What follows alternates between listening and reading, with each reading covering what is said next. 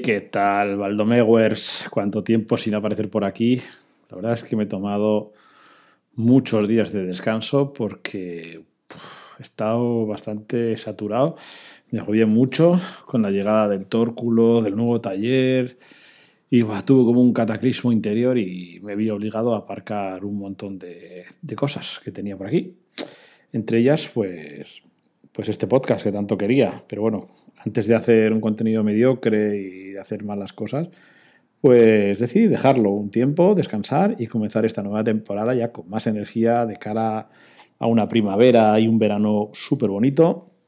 Y nada, aquí estoy en la oficina de mi taller decidiendo otra vez eh, compartir con vosotros. Pues no sé qué cosas he hecho.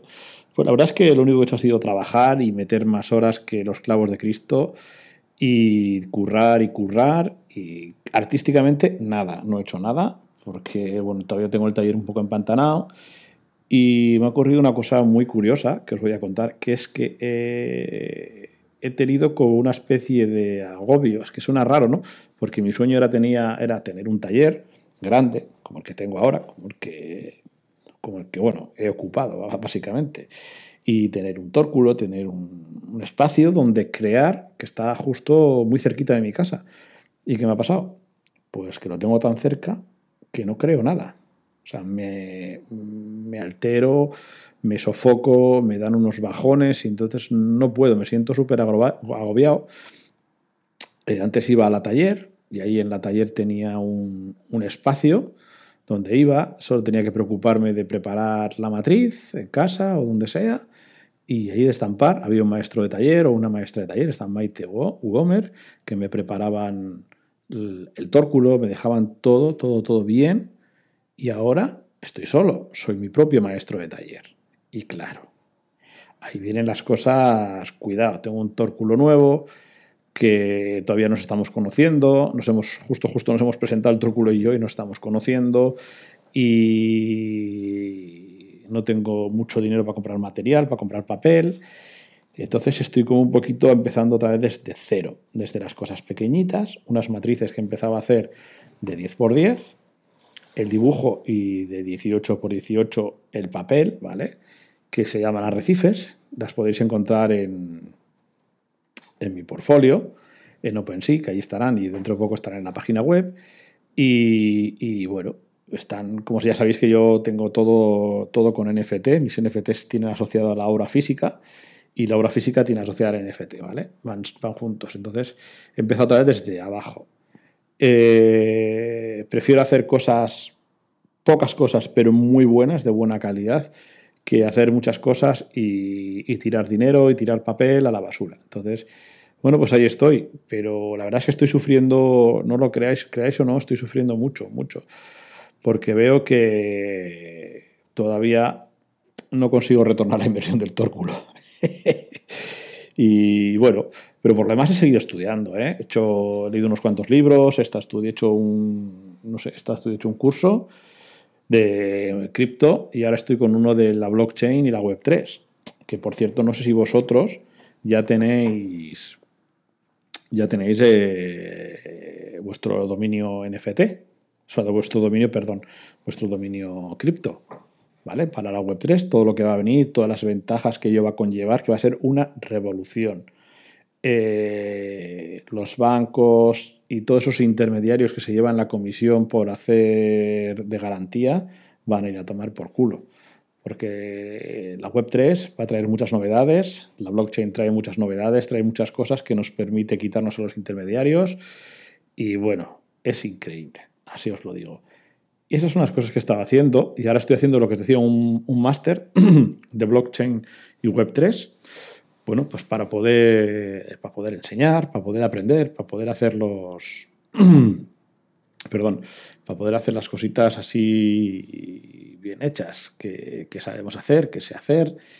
Y nada, estoy pues eso, como estoy como el mercado que está muy bajista, pues así estoy yo. Y nada, nada más. Eh, tengo una entrevista de la segunda parte, ¿vale? Del, de unas vivencias personales de un maestro, de los maestros que he tenido de Silat, ¿vale? La primera fue de Unai Camargo, que era mi cuñado, y la siguiente, esta que tengo ahora, es de mi, otro maestro que tuvimos mi cuñado y yo, Dunay, que es de Miquel Martínez, que me conoce prácticamente desde que tenía 10, 11 años, en el que yo era un cabronazo de los, de los buenos. Entonces, bueno, así han salido mis hijos también ahora, claro. Eh, bueno, pues ese tipo de cosas. Entonces, pues os voy a dejar con, la entrevista y la verdad es que tenía ganas de, venir y también os voy a compartir un poquito más abajo, el, os voy a dejar el enlace en Linktree para que entréis a todos mis perfiles, vayáis al, podcast de, de iBox, donde lo queréis escuchar, al de Spotify, vayáis al canal de YouTube, al, a la tienda, a OpenSea a ver los NFTs, a mi web, eh, al, canal de Telegram que he creado para que, bueno, todas las pildoritas que voy encontrando por ahí de contenido de otras personas, para compartirlas con vosotros.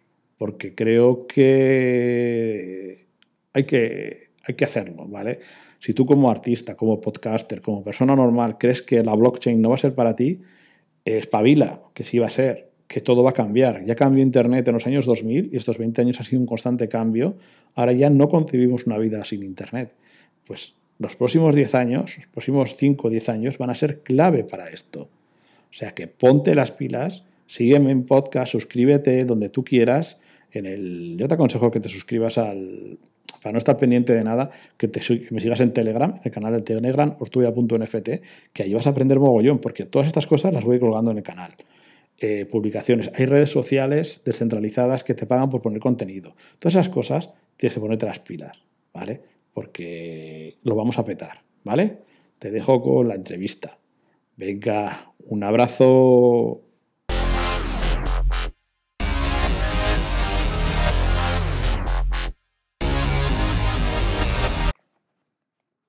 Hoy está con nosotros una de las personas que sin darme cuenta más ha influido en mi camino. Puedo decir, sin lugar a equivocarme, que él fue uno de mis primeros maestros con el que tuve la suerte de aprender, junto con el invitado de hace unas semanas, Unai Camargo, un arte marcial prácticamente desconocido en Occidente, pero que en Vizcaya tuvo una de las mejores escuelas y me atrevería a decir incluso a nivel europeo. Con él aprendí el respeto y la importancia de la disciplina y la repetición para enseñar al cuerpo a automatizar los, los conocimientos. El arte marcial es el silat, y el invitado es Miquel Martínez. Y aquí va la primera pregunta. Hola Miquel, ¿qué tal estás? Eh, mira, lo primero, agradecerte que colabores y difundas tus conocimientos a través de este podcast. Y lo segundo es que nos cuentes de dónde sale Miquel Martínez y por qué la pasión y el interés por los artes marciales, incluso después de tantos años. Hola Juanjo, eh, hola oyentes. Eh, bueno, lo primero pedirte perdón porque me he demorado mucho eh, a, mandarte las respuestas a tus preguntas. lo siento, tengo la cabeza con muchas historias y, no he podido hacerlo antes. ¿De dónde sale Miquel Martínez y por qué sigue haciendo artes marciales? Pues bueno, no lo sé. ¿Por qué empecé y por qué sigo? pues soy chaval de Galdácano en su momento, pues con seis años para siete, una cosa así. Gracias a, mi hermano, eh, mi hermano mayor, obviamente, empecé a hacer karate en el primer gimnasio que hubo en Galdácano, así a nivel privado, sin contar instalaciones municipales, que era el gimnasio de Aragorri, en lo que a día de hoy es un hotel rural y un restaurante, el Petit Comité. Eh, era el caserío de José Aragorri, el jugador, el chato de Galdácano, el jugador del Atleti. Y bueno, nosotros empezamos a hacer allí karate hace, ya te digo, no sé, en el año 80, más o menos, 79, 80, no tengo exactamente la fecha ahí metida, pero bueno. ya te digo, fue gracias a mi hermano que eh, él empezaba, había empezado a hacer ya sus pinitos en karate en Basauri y yo empecé, cuando se abrió este gimnasio en Galdácano, se apuntó y seguido entre yo. Mm, era eso o hacer pintura. Y como en casa no había dinero para las dos cosas, pues me decanté por hacer karate. Entonces, pues sin más. Y así empecé. ¿Y por qué sigo practicando a día de hoy? Eh, bueno, eh, miento. Empecé a hacer karate allí y después pasamos a hacer silat. Nuestro profesor, nuestro maestro, John Barrenechea, empezó a, bueno, ya viajaba a París a practicar artes marciales y allí conoció a dos profesores, de, a dos maestros de, Silat, eh, Tarpin y Adito Hanafi, y empezamos a, se empezó a practicar también en el gimnasio de Aragorri, que ahí es donde salió todo, por así decirlo. Después eh, se abrieron escuelas en Yurre, en Igorre, en la Escuela de Ingenieros, en Bermeo, en Vitoria, en varios sitios más. Pero bueno, el núcleo inicial, por así decirlo, fue el gimnasio de Aragorri de Galdácano. Y sigo practicándolo pues porque en realidad forma parte de mi vida. O sea, no concibo no entrenar, no, no hacer lo que más me gusta, una de las cosas que más me gusta en el mundo, por así decirlo. Para mí, ya te digo, es parte de, no sé, sé, que está como muy manido, muy oído, pues como forma parte de respirar. Entonces, por eso sigo, porque forma parte de mí y, y no, no, no me veo no haciendo eh, artes marciales a día de hoy, va a hacer 50 años y sigo entrenando, o sea que esto es para todos, no, no hay edades para ello. Para los que no se lo crean, nuestra escuela, desde los inicios de los años 80 hasta principios de los 2000, fue una de las más importantes que hubo tanto a nivel nacional como a nivel europeo. Eh, la gente no se, no se imagina los entrenamientos tan duros que hacemos. Podríamos decir que hemos sido los precursores del CrossFit que nosotros hacíamos esos ejercicios antes incluso de que se llamara CrossFit. Entonces, ¿tú te atreves a contar a, la audiencia, a la gente que nos está escuchando ahora, cómo eran nuestros entrenamientos y nuestros trabajos, tanto de preparación física del SILAT, eh, como los ejercicios en sí que hacíamos para mejorar las posiciones?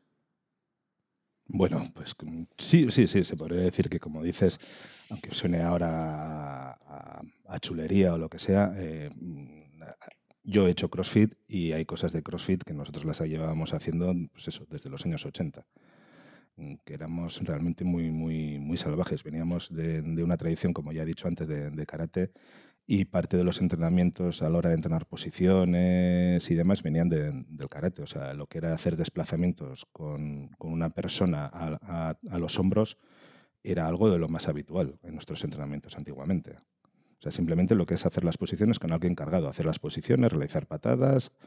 Era algo con una persona, ya te digo, a los hombros, montado a caballo encima tuyo. Era, bueno, tú ya lo sabes, esto era algo de lo más habitual, que esto a día de hoy más de un fisio nos estaría denunciando. Pero bueno, mm, de aquella eh, no es que no tuviéramos conocimientos, es que era algo, era una metodología que habíamos copiado de karate, entonces para nosotros era lo normal no era nada que nos llamara la atención y que fuera algo escandaloso, sino que para nosotros era lo normal. Eh, más ejemplos de entrenamiento. Nosotros salimos a correr a la calle descalzos.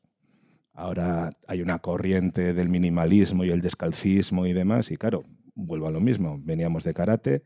De hecho, no solamente porque veníamos del karate, tú vas a Indonesia y, y ellos van mm, también la temperatura acompaña, pero van descalzos prácticamente, o van con, chacletas, o sea que al final enseguida están descalzos. Eh, y los entrenamientos no son estos gimnasios ultramodernos que tenemos nosotros aquí, sino se entrena en la parte, en Indonesia, por ejemplo, se entrena en la parte de atrás de la casa del maestro. Y eso es un suelo de tierra. No, no penséis que hay ahí un suelo acolchado, unos tatamis como se ven a día de hoy. No, no las clases tradicionales de Silat se hacía eso, en la, parte de atrás de, la casa, en el patio de, la casa del maestro y aquello, nosotros hemos entrenado con esa gente y esos son suelos de tierra, que bueno, es, un concepto totalmente diferente, ya te digo, o sea, ahora mismo que está la moda del descalcismo en muchas historias de, de running y demás,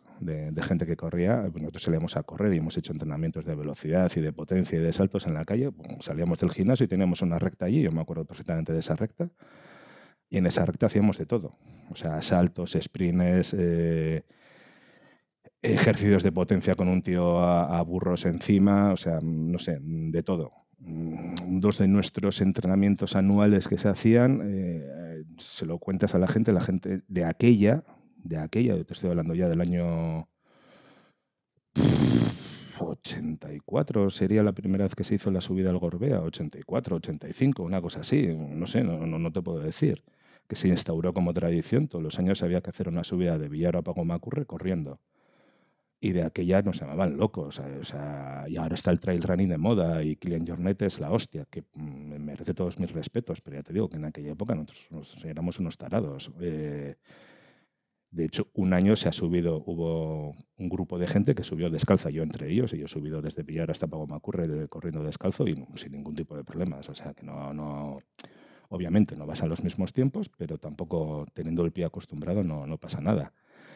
Y otro de nuestros entrenamientos anuales que se hacía era que se hacía, que se han cortado con, esta época de pandemia y todo lo demás, por, porque justo cuando tocaba hemos estado encerrados o, venía la decimoséptima ola de, de, la evolución pandémica y estábamos mm, con un montón de casos o, o, que no podíamos salir de casa, ese el primer fin de semana después de Reyes, después de Navidad, por así decirlo, se iba a Laga en enero. Se entrenaba en Laga, se hacía un entrenamiento físico, un entrenamiento técnico y se terminaba con un chapuzón en el agua. Siempre hemos dicho que ese chapuzón en el agua o cogías un trancazo de, narices que estabas una semana hecho polvo o no cogías el trancazo en todo, en todo el resto del año.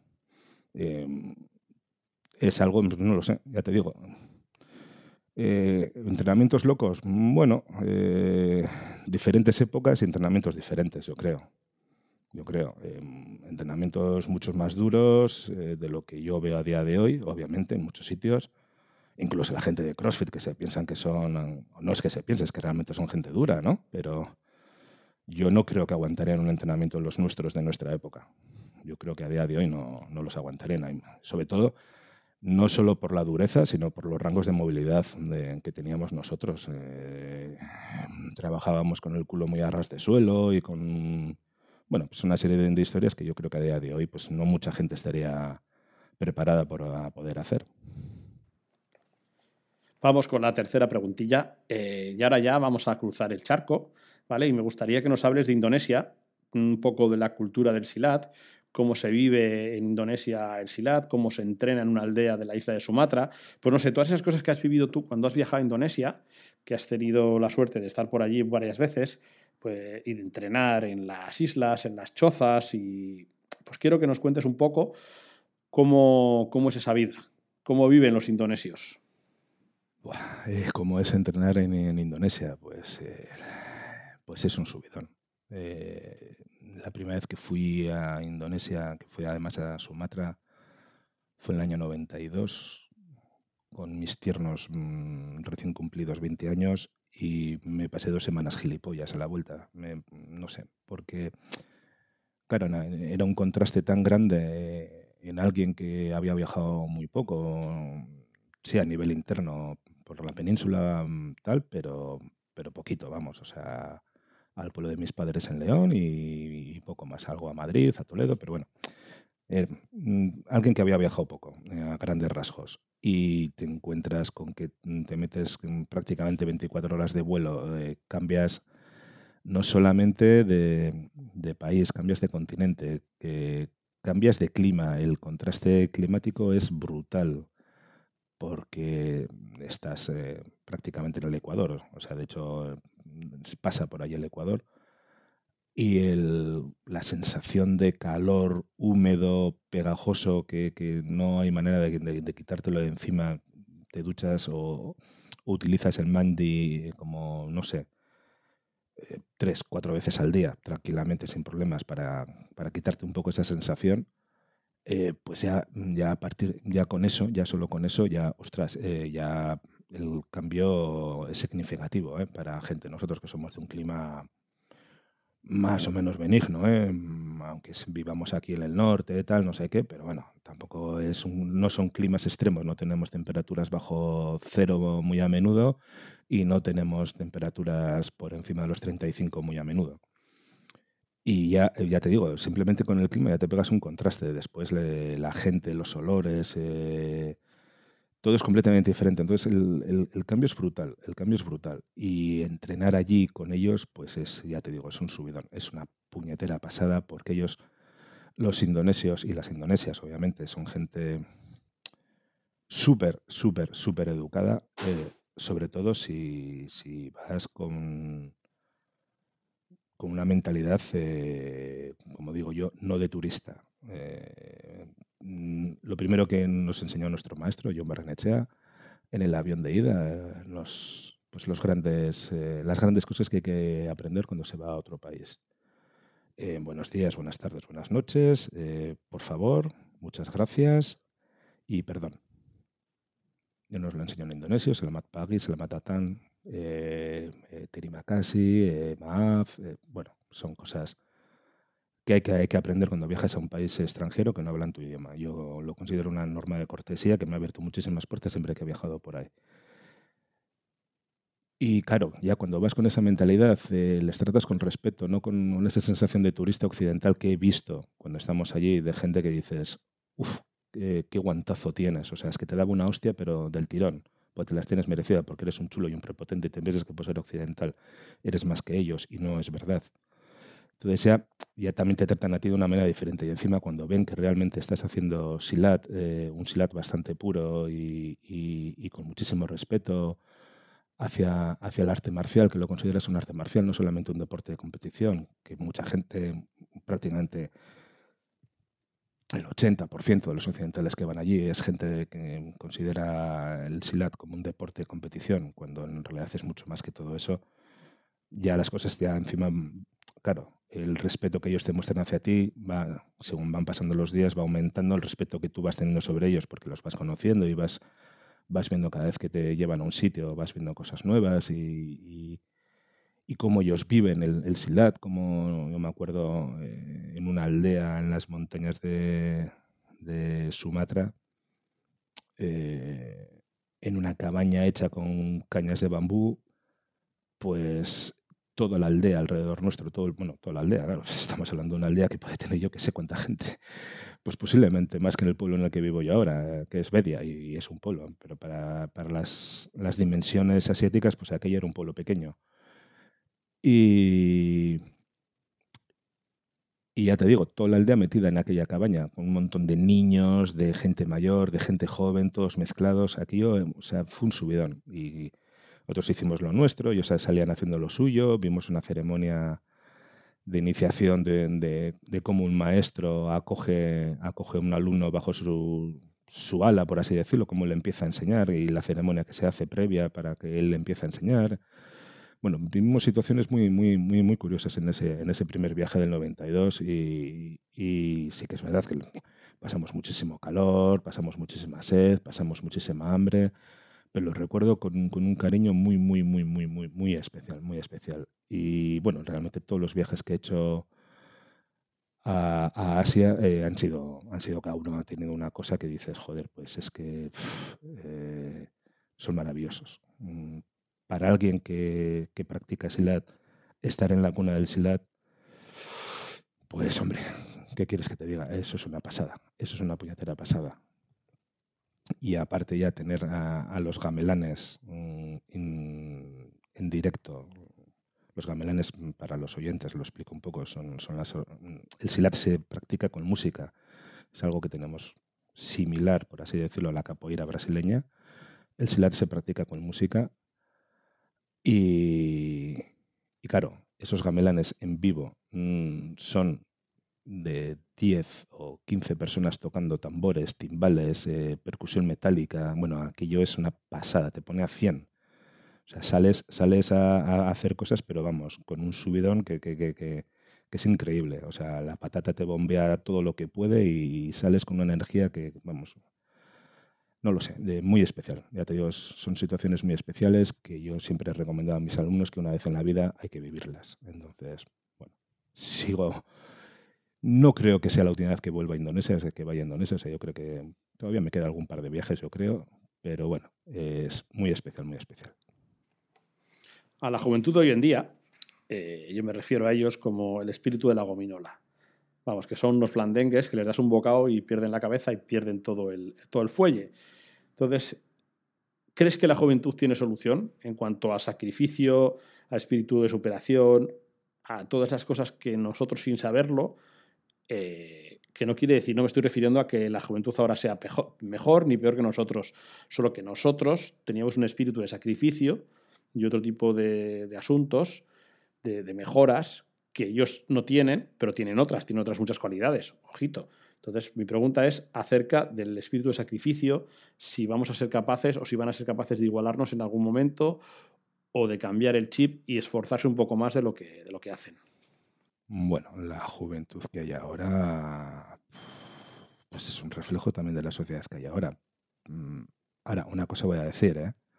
Ahora que hemos pasado o que ya estamos saliendo de esta pandemia por fin, he oído quejarse a más gente de mi generación que a la juventud. La juventud lo ha llevado con una cierta resignación todo el rollo pandémico, incluso cuando son unos años eh, yo considero muy importantes para su formación como adultos.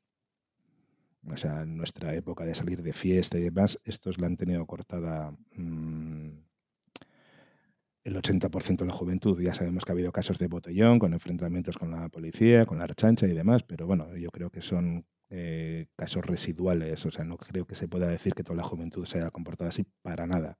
De hecho, todo lo contrario. Yo he visto muy buen comportamiento por parte de la juventud en esta pandemia cosa que no he visto por, por, gente de mi generación que estaban todo el día protestando y mi, mi, mi, o sea, eh, bueno, no sé si se puede decir que son menos duros que nosotros, son un reflejo de la, de la, de la sociedad que hay a día de hoy. Eh, yo me acuerdo cuando yo empecé a entrenar, yo era un niño, claro, entonces había gente mucho más mayor que nosotros. Eh, bueno, mi hermano, de hecho, me saca 10 años. Con aquella, cuando yo empecé a entrenar, obviamente ya era más del doble de, Él ya casi era un adulto y yo todavía era un, moco. Eh, y siempre nos han echado en cara, es que vosotros sois blandos, tal, no sé qué. Entonces, yo creo que, mm, y obviamente, eh, nuestros padres decían lo mismo de esa generación. Claro, estás hablando de que, por ejemplo, mis padres son niños de la guerra civil. Lo que han vivido mis padres no es lo mismo que vivió mi hermano, ni es lo mismo que viví yo y los chavales de a día de hoy no han vivido lo mismo que hemos vivido nosotros. Eh, tanto tú como yo somos clase obrera y somos hijos de obreros y sabemos lo que hay. No hemos vivido en, en unas comodidades que a día de hoy lo de la calefacción central no era algo habitual. Había estufas en las casas porque no, no, lo del gas natural vino mucho más tarde, al menos en mi época vino mucho más tarde el gas natural y estas historias que ahora cualquier piso nuevo tiene, tiene calefacción. El ascensor, vamos, aquello era era ciencia ficción, que como que un ascensor, eso para, era para gente rica, para gente bien, para las, la gente bien de, de, Galdaca o, de Bilbao. Eh, pero claro, eh, y somos el reflejo de aquello que hemos vivido como niños. Esta gente pues no ha vivido eso, pues prácticamente todos tienen calefacción en casa, eh, el tema de hay que comer lo que hay que comer, punto, porque no había más para llevar encima de la mesa o había que moderar un poco los gastos para llegar a fin de mes, pues sí que es verdad que hemos vivido, o prácticamente, no siempre, no todos los casos, eh, porque sigue habiendo casos de gente que las está pasando putas y parece que nos estamos olvidando de eso. Pero sí que es verdad que la gente con la que yo entreno a día de hoy no viene de ahí, no viene de esas familias. Entonces, eh, pues eso, o sea, es que no me gusta esto, pues se la come niño, esto otra cosa. Así me dejas en paz. No sé, eso, es otra historia. Siempre había una madre encima nuestro porque no trabajaban, por regla, por norma general no trabajaban las madres, entonces siempre había una persona de autoridad aquí encima nuestro y ahora a día de hoy eso es muy complicado porque las, dos, las dos partes de la pareja tienen que, tienen que trabajar porque parece que no, que sí, vivimos muy bien, pero pagamos mucho más por nuestros pisos y bueno, hay una serie de cosas que han ido cambiando. ¿Y son menos duros? Pues puede ser, pero también te digo que son reflejo de lo que hay a día de hoy. Entonces, si la cosa cambia, eh, el ser humano es un animal, porque somos animales, por mucho que la gente no lo quiera reconocer, es un animal mm, extremadamente adaptable a lo que le venga. Y se ha demostrado a lo largo de la historia, desde que salimos de, las cuevas hasta el día de hoy, pues bueno, pues es lo que hay. Nos adaptamos a lo que sea. Gente que piensas que son que son de gominola, eh, de repente se convierten en gente perfectamente en supervivientes natos y gente que mm, parece por, por hechura que son unos killers, pues de, repente descubres que cuando las cosas se apretan son, pues son, son, son, son blanditos. Entonces, no lo sé. Eh, y como dices tú, ¿eh? nosotros teníamos cosas que no tienen la juventud de ahora, pero no tenemos cosas que tiene la juventud de ahora. Entonces, pues bueno. Espíritu de sacrificio, si les hace falta, yo creo que al final lo van a tener que sacar. Mm, No sé qué es lo que va a pasar con esta juventud cuando se incorporen al, mundo laboral, qué mundo laboral les va a quedar, si van a ser todos miluguristas, porque mm, creo que somos de los últimos que estamos teniendo unos sueldos medianamente en condiciones y, demás, pero, pero claro, eh, los sueldos que se quieren pagar a día de hoy son sueldos muy bajos y, quién sale de casa con un sueldo así. Entonces, mm, ya veremos si son tan blandos como pensamos que somos. Yo mm, veo cosas en la juventud eh, que me sorprenden. Y, tengo casos de, chicas que entrenan conmigo que están teniendo unas cosas, claro, eh, unas situaciones familiares muy complicadas y les ves cómo salen adelante con unos ovarios enormes y, con unas ganas de luchar que dices, hostias, mm, tan blandos, tan blandos no son. Entonces, bueno, sin más. Eh, como siempre, siempre ha habido de todo. En nuestra época también había auténticos membrillos y ahora también los hay. Y había gente fantástica y ahora también los hay. Entonces, caer en la perorata del abuelo es que no sé qué, tal. pues hay cosas que no entendemos por, una diferencia de edad, por una diferencia de, de sociedad en la que nos hemos educado y hemos crecido, pero bueno, hay que respetar todo, yo creo. Esta quinta pregunta es común ya a todos los invitados tienes la libertad de mandar un recado a la sociedad, a los políticos, puedes decir lo que quieras, ¿vale? Yo declino toda responsabilidad, no sea que te metas con alguien y me cierren el podcast, pero bueno, puedes decir lo que quieras, puedes decir unas palabras tiernas a tus alumnos favoritos, que hemos sido en algún momento Unai Camargo y yo, o simplemente puedes hablar del futuro del SILAT en Vizcaya o a nivel europeo o nacional, como tú veas un recado a la sociedad a día de hoy. De los políticos mejor no hablo porque eh, soy ferviente defensor de la guillotina francesa y a más de uno, vamos, bueno, a más de uno no, a prácticamente todos eh, pasarían por, por, el, por, el, la alegre caricia del invento del, doctor Guillotin. Eh, bueno, a ver, sin ser tan radical, sí que es verdad que mm, a día de hoy los políticos mm, eh, no están haciendo su trabajo. No están haciendo su trabajo. O sea, eso de que están para el pueblo y por el pueblo y esas chorradas, venga, se van a tomar por el saco. Eh, me suena más a despotismo ilustrado que otra cosa. Así que mejor no, no, sigo por ahí porque me enciendo mucho y, me cabrea bastante el tema. Eh, a la sociedad en general, ¡fua! ¡fua! Eh, somos una sociedad, por lo general, creo yo, ¿eh? creo yo, muy individualista, por lo general, pero que después somos eh, capaces de, de, ante cosas, yo que sé, ahora mismo que estamos con lo de la guerra de Ucrania, ahora todo el mundo se vuelca en Ucrania, somos capaces de hacer eso. Por lo general somos muy individualistas, pero cuando hay una situación de crisis o hay una situación que hay una necesidad, eh, pues hace poco ha sido el aniversario del, 11M. pues cómo se movió la gente de Madrid en el 11M en una situación de que era una tragedia, que yo fue, fue lo peor que ha pasado en este país prácticamente, salvando la guerra, la, la maldita guerra civil prácticamente en nuestra historia y joder, eh, cómo se volcó la gente para intentar ayudar, para, para, hacer lo que estaba en su mano y, y, salvar personas o, ayudar a la gente de donaciones, o sea, lo que fuera, eh, a mí me, mm, pareció impresionante.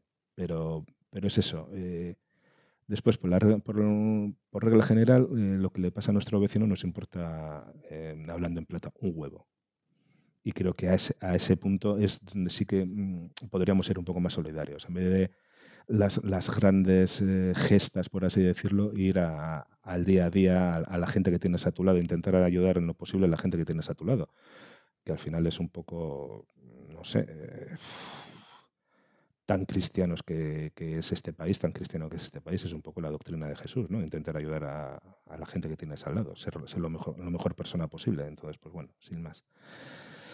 Eso es un poco la reflexión que tengo en la cabeza últimamente eh, sobre la sociedad que tenemos. Puede estar equivocado, pero es mi opinión y como me la has pedido, te la doy.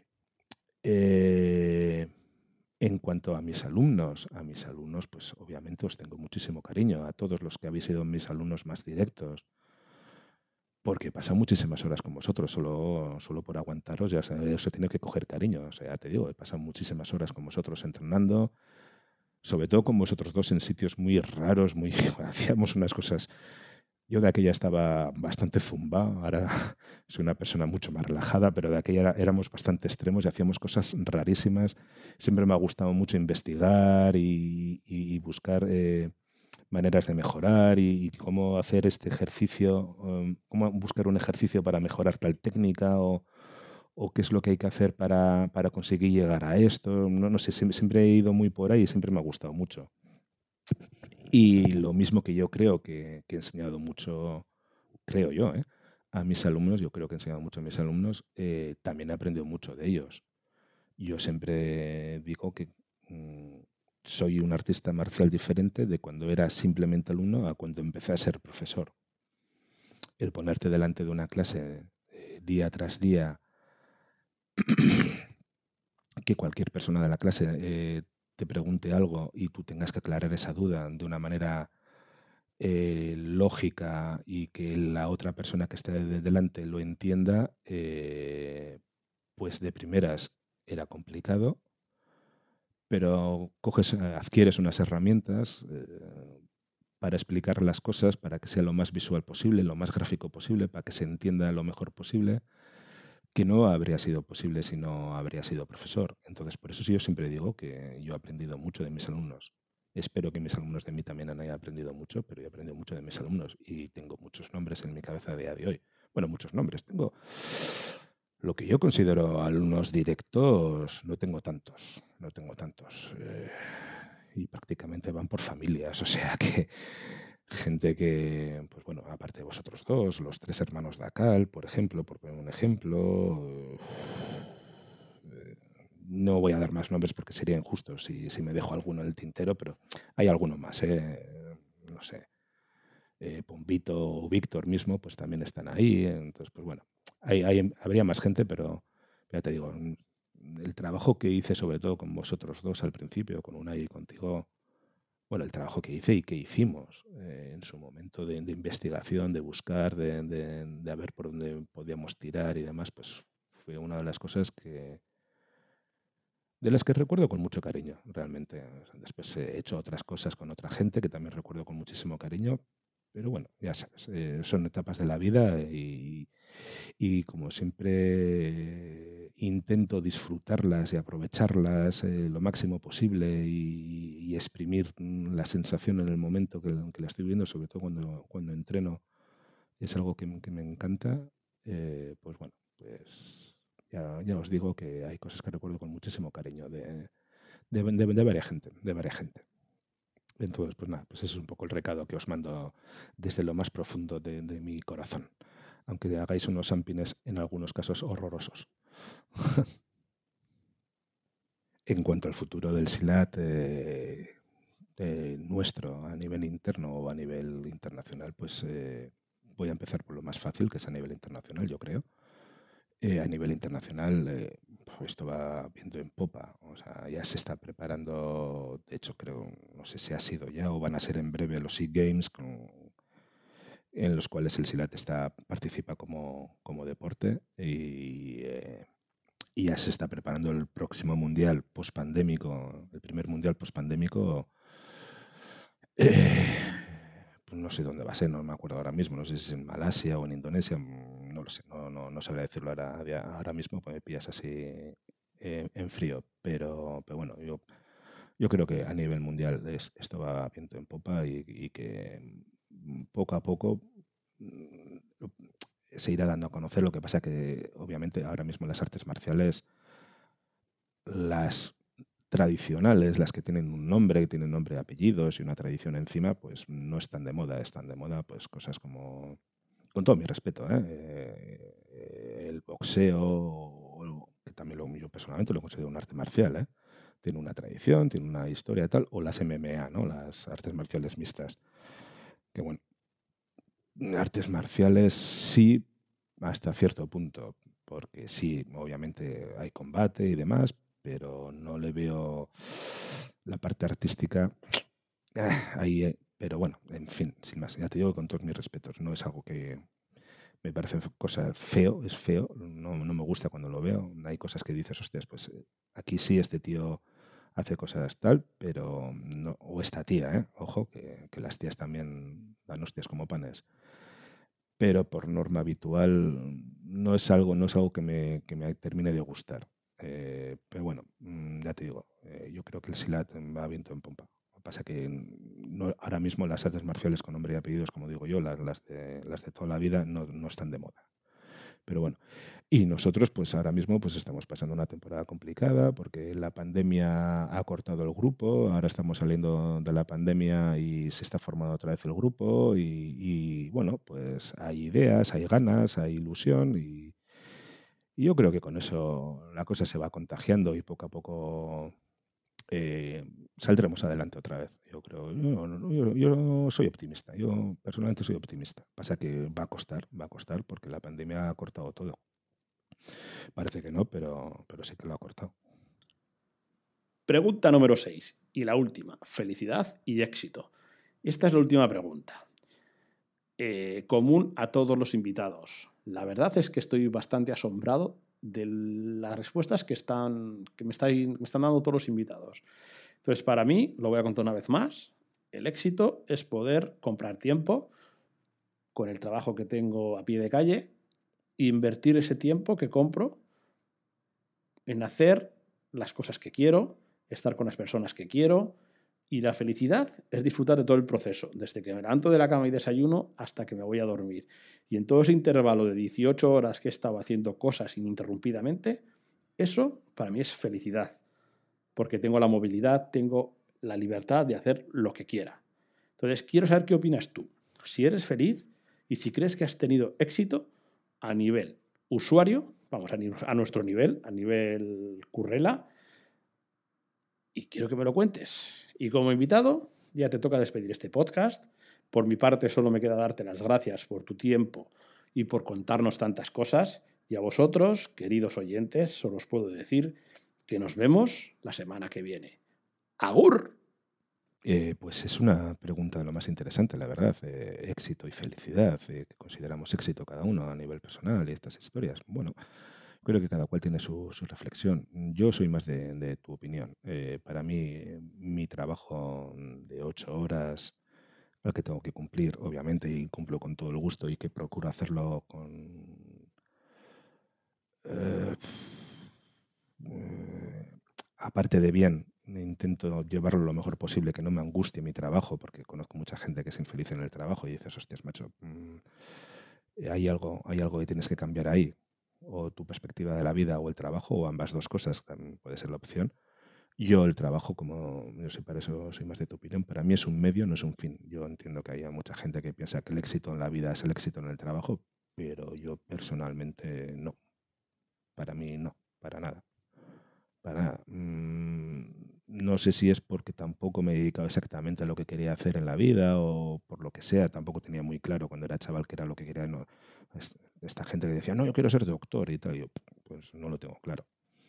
Mm, dibujante de cómic, bien, sí, eh, habría sido feliz posiblemente dibujando cómic, pero lo mismo que soy ahora siendo mecánico de mantenimiento, entonces eh, sí que iba más con mis inquietudes eh, personales y tal, pero bueno, mm, no de aquella época aquí era inviable, entonces, pero bueno, sin más.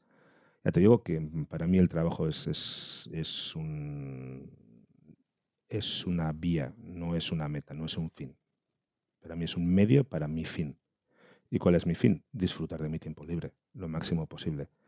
Eh, saliendo al monte, yendo a entrenar, eh, saliendo a correr, eh, viajando, leyendo, aprendiendo cosas día a día. La historia me encanta, me chifla. Ahora estoy aprendiendo euskera porque era una espinita que tenía ahí clavada y pues oye, siempre quería aprender euskera, pero en mi época no era no era tan fácil aprender euskera como puede ser a día de hoy en el colegio y siempre era eso, cosa que he tenido ahí de, joder, pues, ¿por qué no? Eh, los idiomas siempre vienen bien y siempre estamos, ah, el inglés, el francés, tal. Y joder, tenemos el idioma más antiguo de Europa y parece que hay gente que dices, es, no aquí, obviamente, no, no, no en Euskadi, pero fuera de Euskadi es que estoy aprendiendo euskera y te miran como diciendo, pues no lo sé, chicos, o sea, pues mm, personalmente eh, esto es una joya, lo que tenemos, el euskera es una joya. Entonces, pues, mm, no a nivel solamente de Euskadi, sino yo creo que a, nivel de Estado debería ser una joya. Yo así lo entiendo. Que ojo, que no lo hacen ni aquí ni en Francia. ¿eh? En Francia también lo tienen así como esquinado de, de la mano de Dios. Pero bueno, eso son otras historias y eso podría ser para otra discusión larga y tendida. Y sí, sí, lo, que digo, para mí el, trabajo es una meta. Yo siempre, no sé si es por mi filosofía de tantos años de artes marciales, eh, la gente no sabe que las artes marciales japonesas, por ejemplo, eh, siempre terminan en do, viene a ser eh, judo, aikido, karate, do, o sea, todo ese termina en do. Eh, entonces, el, karate do, por ejemplo, karate significa mano vacía. Y el do, ese do final que tienen las artes marciales japonesas, significa camino. Eh, ¿Cómo explicar esto? Pues mira, porque tú siempre estás aprendiendo. El día que dejas de aprender, te mueres.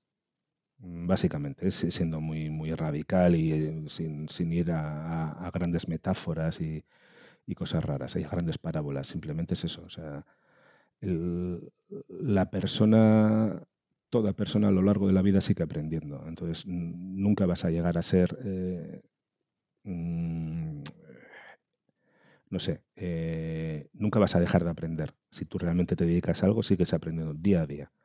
En pequeños gestos, en pequeñas cosas. De, repente un día estás pensando en las montañas y dices, coño, si hago esto de esta manera, dices, ah, pues igual es mejor que como lo estaba haciendo hasta ahora, que llevo 40 años haciéndolo así. Y pruebas y, ensayo, error. Mm, por eso las artes marciales japonesas tienen ese do final, ese camino de. Nunca, nunca te ponen la meta. No te dicen, no, vas a ser el, maestro Quan de, de no sé qué. No, es el camino de, la mano vacía. Y ese camino es el que tienes que transitar. Y bueno, pues yo creo que por ahí viene, viene lo mío con, es mi filosofía de vida también, ¿no? Yo, creo que eh, tengo muchísima envidia a gente mayor que, he conocido, que estaban estudiando y dices, joder, o sea, con qué ilusión, con qué ánimo, con ostras, qué, qué, bien. O gente mayor que de repente eh, descubre que, yo qué sé, que hacer no sé qué deporte en concreto, pues le va fantástico y cada cual a, su nivel y, siendo consecuente con la edad y, dices, joder, pues hostias, qué puñetera envidias, eso es vivir. Yo creo que eso es vivir, o que disfrutan viajando, o lo que sea, por eso te digo, eh, para mí eh, es una vía para mi meta, y mi meta es disfrutar lo máximo posible. Entonces, yo por esa parte puedo decir que, que soy feliz. Ya te digo, procuro estar en llevar mi trabajo lo mejor posible y procuro ser feliz en el trabajo, porque paso más tiempo trabajando que mm, haciendo cualquier otra actividad, obviamente. Entonces, mm, procuro llevarme bien con los compañeros. Ah, siempre hay alguna cosa, ¿no? Pero bueno, procuro llevarme lo mejor posible con la gente y, y, hacer mi, disfrutar de mi trabajo. Eh, procuro disfrutar de mi trabajo, qué coño. Paso, paso mucho tiempo con él y he aprendido con, los años a disfrutar de ello. Y, y, después de lo que realmente disfruto es de lo que hago después hay, que me da igual lo que sea. Como si me tengo que tumbar en el sofá a tocarme el ombligo. Pues también hay que disfrutarlo de vez en cuando, ¿qué coño? No, es que parece que en esta sociedad o, estás haciendo cosas o, es que estás perdiendo el tiempo. Pues no, pues no, señores. De vez en cuando hay que parar, descansar y mirar al tendido y decir, oye, qué bien estoy así. no pasa nada, señores y señoras, ¿eh? ¿eh? no pasa nada, o sea, sin más. Y por esa parte ya te digo, yo considero que el éxito, mm, lo que yo quería de la vida, eh, lo tengo y obviamente soy feliz con ello. Así que, sin más, mm, sigo haciendo lo que más me gusta prácticamente, sí, lo que más me gusta del mundo, que es entrenar y dar clases y estar con, con gente y probar cosas nuevas, porque, como ya he dicho, me gusta mucho investigar cosas y veo ejercicios y digo, joder, esto si lo adapto para Claro, ahora mismo con, Internet, yo soy, soy, soy como un niño con zapatos nuevos. O sea, desde que descubrí el mundo de Internet y YouTube y tal, que hay, ojo, hay mucha zurraspa, ¿eh? hay, gente diciendo cosas que dices, pero después ves otras cosas y dices, joder, esto me parece muy interesante. Voy a dar una vuelta, lo tanteo, lo pruebo yo y lo llevo a mis clases y veo cómo funciona. Y digo, ah, pues esto se puede implementar, o esto no, o esto tal. Pues bueno, eh, eso quieras que no, el, hecho de, que me mantenga activo con estas cosas, o ya te digo, estudiar euskera ahora, o, historia, la, historia es inabarcable. Eh, nunca aprenderé toda la historia, o sea, sin más. Y ahí tenemos para aburrir simplemente con, con nuestra historia, ya nos vale, sin irte a otros países y, otras, y otras, a otras cosas, sino simplemente con lo que tenemos aquí alrededor, con la, con la historia que tenemos en nuestro entorno, tenemos para, para aburrir. Así que mm, sí, sí. Eh, yo creo, considero que tengo éxito y que tengo y que soy feliz. Así que, sin más, eh, pedirte perdón otra vez porque por la tardanza, porque me he demorado mucho por otras historias que, bueno, ya sabes tú. Eh, que estoy encantado que me hayas invitado, que para mí es un orgullo que te, hayas acordado de mí para esto. no pensaba yo que me iban a hacer una entrevista para un podcast en mi puñetera vida. No me considero tan importante, que sea una de las personas que más te haya influenciado o te haya influido en la vida, eh, joder, es toda una responsabilidad. No sé si para bien o para mal, pero es toda una responsabilidad. Eh, ya sabes que te tengo muchísimo cariño y bueno, despediré el programa o la entrevista de, de este programa de esta semana de Baldomero Caballero. Y un saludo y un abrazo a todos y a todas.